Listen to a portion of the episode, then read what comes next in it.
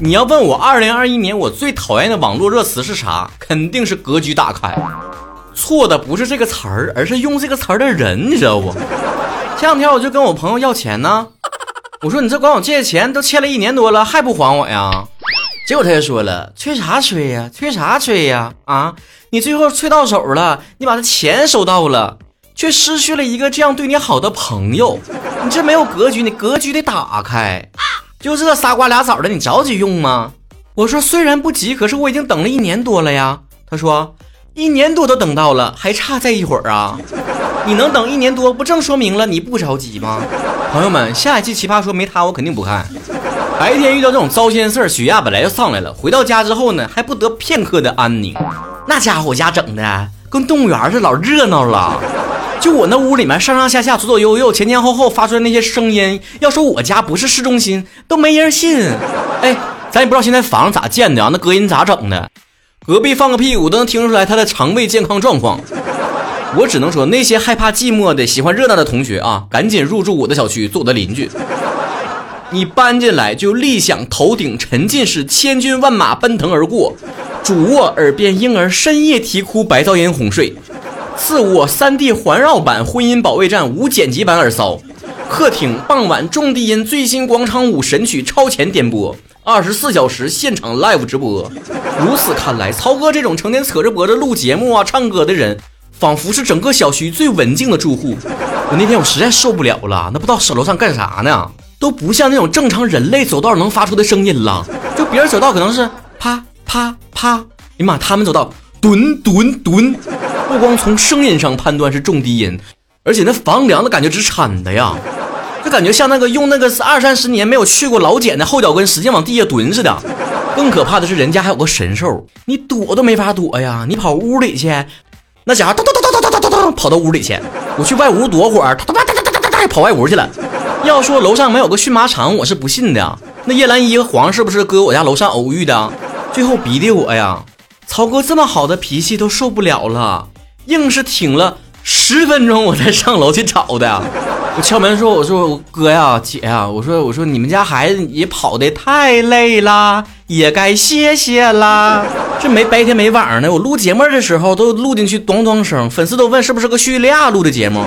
结果人说啥呀？那孩子正是闹的时候，他就想跑，我能控制得了吗？难道说我还能拿绳把他拴起来呀？”我说你要实在想这样的话，倒也不是不行。我们家嘟嘟那个绳现在用怕是有点短了，可以闲鱼二手转给你。他们又说出那句经典的话：“你能不能把格局打开呀？你想想，你失去的只不过是一个安静的环境和一个又一个无法安静入睡的夜晚，而我家孩子，我家宝失去的可是整个可以奔跑的青春呢。”是呀，我承认我格局太小了。那奥运会的一百米记录就靠你家孩子来打破了，但怕是光是他家一家三口“咚咚咚”的声音过于单调，我得来个和声啊！你们吨吨吨的跑，我只能拿笤帚疙瘩往房梁上咣咣咣的敲，这才叫琴瑟和鸣。来呀，互相伤害呀！嗯，make some noise。更可怕的是，我回到家之后合计，我刷刷新闻吧，缓解一下自己的心情啊。结果我看着看着评论，我这血压呀就再也下不去了。说啥呢？就有一个骑行的男子啊，在快餐店门前录了一个视频。他说自己呢向某一个快餐店呢要水喝，要纸巾，结果呢被工作人员骂出来了。很多网友都搁那声讨那个快餐店呢，说你们家格局也太小了，拿个纸巾喝杯水能咋的呀？你把这些人都答对明白了，你家品牌形象也好了，大家下回想过来吃的时候，不就想到你家了吗？不要这么斤斤计较，格局打开好吗？哎呀，我那个降压药呢？你们不是下回吃饭的时候就想到他家了，你们是下回想尿尿的时候就想到他家了。我可以百分之百的预测，这帮这么留言的人，指定没有我的听众。他们的三观，但凡听了我那期让子弹飞一会儿的那期节目，也不至于说出这种话来。不，现在怎么个风气呢？谁拍视频谁就有理呗？你就是想自告奋勇的去调解人的矛盾。你得耐心听到双方的这个话，才能够判断谁对谁错吧。更何况你们大多数的时候也不是在判断对错呀，你们是在自我代入啊，你们是有立场的。快餐店和顾客，你肯定会带入到顾客。你知道你开不起快餐店。老板和下属，你肯定支持下属，因为你知道你当不了老板。成天说这个没格局，说那个没格局，其实最没格局是你呀，因为你都是屁股决定脑袋的，你不是判断对错之后决定立场的呀。在网上，这种喷人的现象非常常见呢。外卖小哥、快递小哥跟用户发生了矛盾，不用问事儿，肯定支持外卖小哥、快递小哥。人一天多辛苦啊，即便有点错也可以理解。老师和孩子家长发生矛盾，肯定是老师的错，孩子能有什么坏心思？家长不过是想让孩子好。医生和患者发生矛盾，不用讲来龙去脉，肯定喷医生。要是没个病没个灾儿啊，谁愿意跑医院去受那个委屈啊？你以为你在伸张正义的时候，不还是在重复着刻板印象和你的偏见吗？就这个事儿发生之后啊，快餐店呢也回应了，说呢当时看到那个男子呢自取之后呢，告诉他这餐厅啊不能自己取啊，那个水还有纸巾。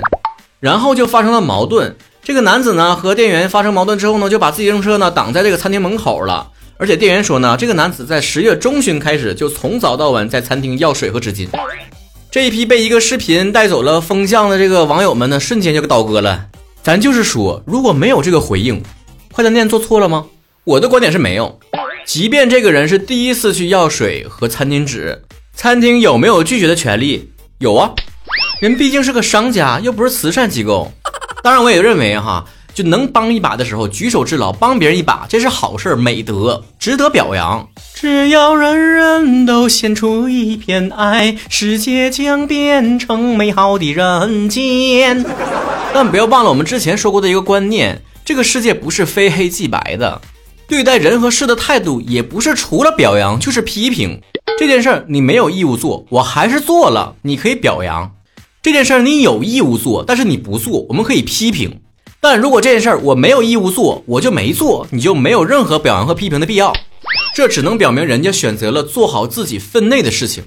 你可以每天对着自己照照镜子，三省吾身的时候说啊，你格局打开。但是你不要这么劝别人，劝也可以，但是没有必要居高临下的去批评，强行要求别人把格局打开，何尝不是一种慷他人之慨？明朝李治在《焚书寒灯小话》中说。况慷他人之慨，费别性之财，于人为不情，于己甚畏乎？逼着别人不情愿的付出，自己却什么都不做，然后动动嘴皮子，又觉得自己占领了道德高地了。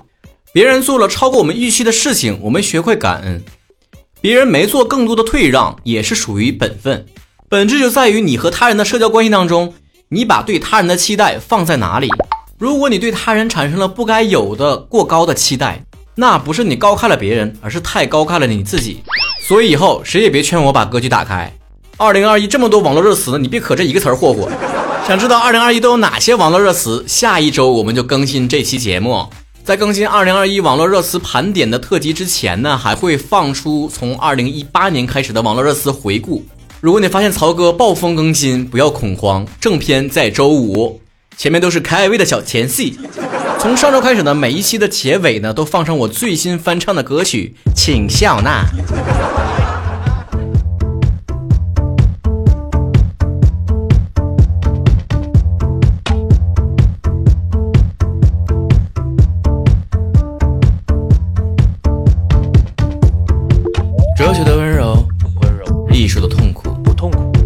物理或见的浪漫感动，不感动；社会学里的大飞机。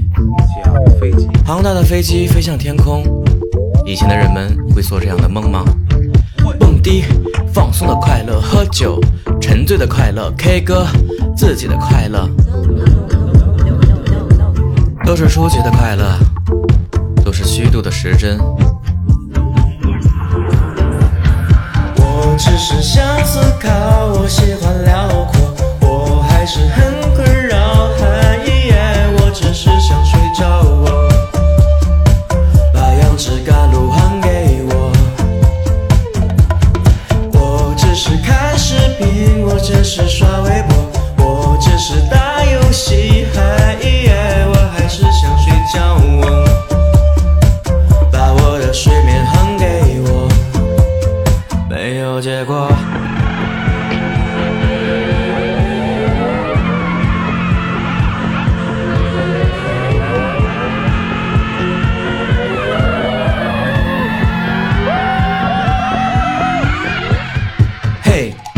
Mary，你认识 Siri 吗？Hey，Mary，你有 Siri 博学吗？Hey，Mary，人和人能相比吗？Hey，Siri，我好像不明白。马里有只小羔羊，小羔羊，小羔羊，马里有只小羔羊，它在说谎。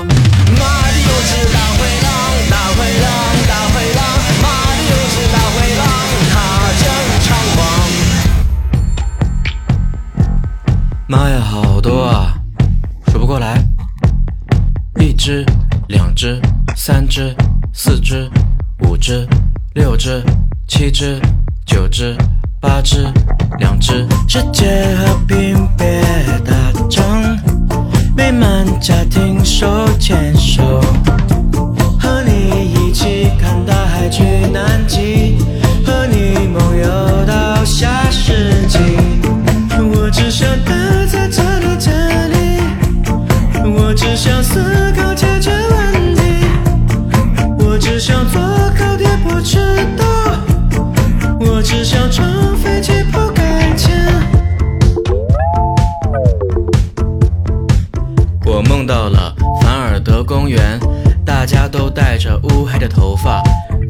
的水清澈见底，湖里的嘴可不可信？这里没有玛丽的绵羊，放心，放心，放心，放心，在我的梦里，狐狸不吃绵羊，绵羊不一定有善良的模样，洋洋洋洋洋洋得意，异异异想天开。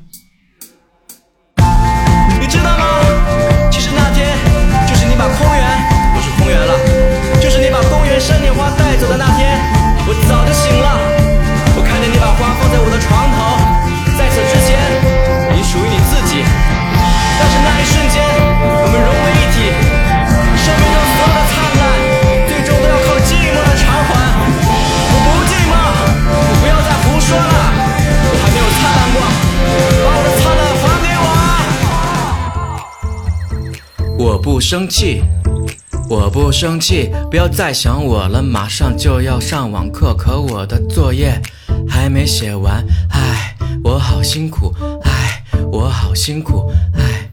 OK，Good night。